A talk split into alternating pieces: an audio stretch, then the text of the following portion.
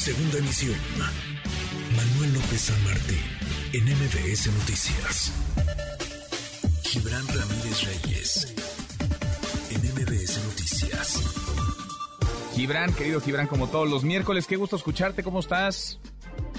¿Qué tal, querido Manuel? Pues muy contento de hablar contigo de esta coyuntura de la sucesión presidencial que está resultando bastante larga y, siempre con mucha amiga. Y lo que nos falta, ¿no? Porque vamos en 2022, todavía hay que atravesar todo el 2023 hasta llegar al 24. Conversábamos la semana pasada, Gibran, sobre el proceso interno de Morena. El pasado fin de semana se llevó a cabo.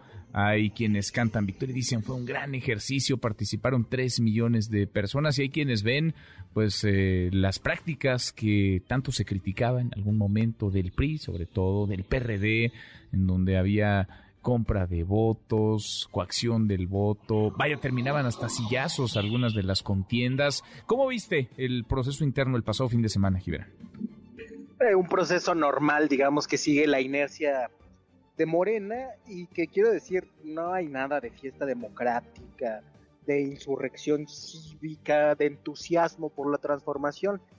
No, en realidad los que van a votar, un poco más de 3 millones de personas, son el padrón que se conformó rumbo a la elección de 2018, un padrón que se hizo famoso porque se decía que estaba en manos de Gabriel García y que no lo quería compartir con nadie, que por eso había que reformularlo, un padrón al que se le hicieron muchos cuestionamientos, que se litigó y que quedó invalidado. Entonces, en los hechos se formaliza un padrón histórico que parte de una estructura de movilización que se acumuló a lo largo de los años. De representantes de casilla, de coordinadores operativos territoriales, de brigadistas, que es la estructura ya histórica del partido a la que ahora se suman algunas de esas personas que después de la elección del 18 fueron a bienestar y ahora se alimentan, digamos, de esa secretaría, por una parte.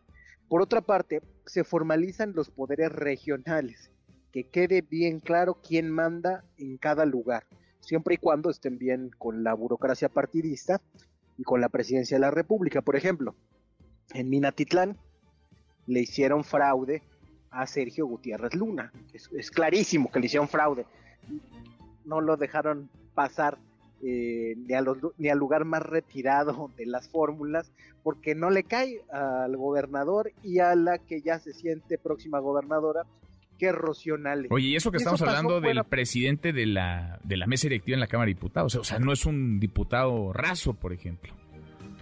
No es un diputado raso, estamos hablando de quien legalmente ostenta la titularidad del poder legislativo. De ese tamaño, sí. nada más. y, bueno, entre los poderes constitucionales de Morena no se respetaron, hubo ese fraude. Eh, dejaron, por ejemplo, fíjate, hay pocos lugares en los que puedes decir que hay un arraigo monrealista de hace muchos años. Dos de ellos son Fresnillo, que gobernó Ricardo Monreal, y Zacatecas, capital. Bueno, pues modestamente hubo una fórmula de su equipo que fue a Zacatecas, se organizó su equipo histórico, metieron 800 votos por ahí, le robaron como 700, con tal de que no entraran. En Fresnillo, el alcalde Saúl Monreal no entró, también muchos menos votos de los que según ellos habían conseguido, ¿no? Eh, un un escrutinio que no es ni siquiera dudoso, que es un fraude abierto, pero así en decenas de lugares, además con un control férreo de la información, que hace imposible verificar los dichos de Mario Delegado de si fueron 11 o 19 lugares donde hubo irregularidades. En los hechos es formalizar el control de la burocracia del gobierno federal, que el presidente dijo que no iba a suceder, y de las estructuras de bienestar, para tener aceitada la máquina y para no enfrentar ningún problema legal en las elecciones del 23 y del 24. Es solamente eso, una regularización establecida desde el poder.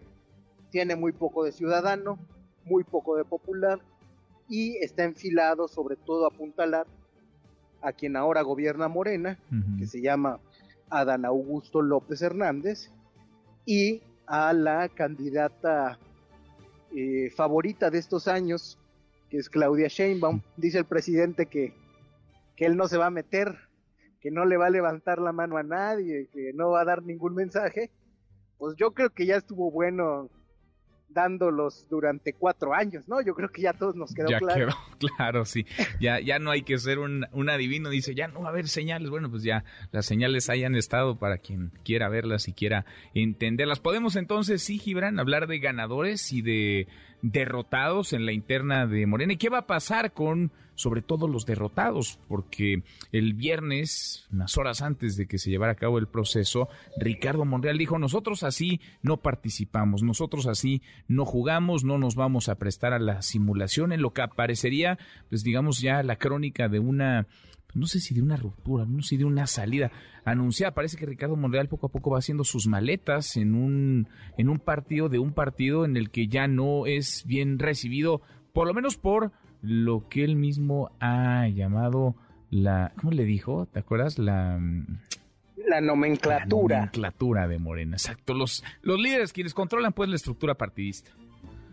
La nomenclatura sectaria esa que controla el dinero y la designación de candidaturas de Morena y que por eso ahora se siente todopoderosa. Sí, yo creo que un cambio de opinión, que favorezca el pluralismo tendría que venir del presidente de la República, que sin embargo parece estar muy cómodo en esta retórica de que él no se mete, al mismo tiempo de que acuerda en corto y sus cercanos sí se meten, eh, pero de cabeza al partido, como el caso de Adán Augusto. Eh, entonces no, no creo que vaya a venir, tendría que haber algún cambio que ponga, por ejemplo, en riesgo claramente la presidencia de la República en las encuestas que el presidente tiene cada mes en su escritorio para que cambie de opinión. De otra manera, creo que la lucha que se da internamente tendría que subir de intensidad. Monreal ya ha sido muy claro en eh, las condiciones que se necesitan para que la designación de candidato a la presidencia sean democráticas, ¿no? Las elecciones primarias. Marcelo ha dicho lo mismo y salió regañado y ya no volvió a contestar. Regañado en una mañanera, ahí sentado. El, el profesor le dijo que había estado muy mal su exposición y, y ya no dijo nada. Entonces, habría que subirle de tono. Y creo que si no hay acción coordinada entre Marcelo y Monreal, las posibilidades de que cambie de opinión el presidente de la República son pocas y cada vez lo deja lo deja más claro. Lo que habría que ver es si la oposición está dispuesta a asumir los retos democráticos que Morena no quiere asumir, como las primarias. Mucho se ha hablado de movimiento ciudadano como, como una opción emergente que, que puede hacer frente tanto a la fuerza de Morena como al descrédito de los partidos del viejo régimen, del PRI, del PAN sobre todo. Pero tampoco ha dado muestras de estar construyendo un proyecto ya a tambor batiente para el 2024. Entonces, sí hay esa crítica interna, pero por otra parte, fuera de Morena parece haber vacío nada más. Todo el debate se da en Morena, toda la política de la sucesión presidencial se da en Morena. Margarita Zavala ya no habla del PAN, ya habla de Morena en su artículo de hoy. Los políticos de todos los partidos están ahí opinando de una elección interna para sacar provecho de lo que de lo que hemos señalado algunos militantes del autoritarismo, del clientelismo y del desastre. Pero lo cierto es que habría que construir o habría que acelerar la construcción de cualquier alternativa que por ahora no se ve en el horizonte. Veremos si con la publicación de su proyecto de nación que se estará discutiendo en los próximos meses, se va sumando una fuerza ciudadana que pueda dar esa batalla al interior de Morena o afuera de Morena, que como dices, eh, parece un escenario cada vez más cercano. Pues sí, vamos, vamos a ver Vamos a observar si despierta alguien en la, en la oposición o si más bien desde Morena alguien comienza a construir un polo distinto de cara al 2024. Gibran, querido Gibran, qué gusto escucharte como siempre. El gusto es todo mío, Manuel. Un abrazo. Abrazo grande. NBS Noticias.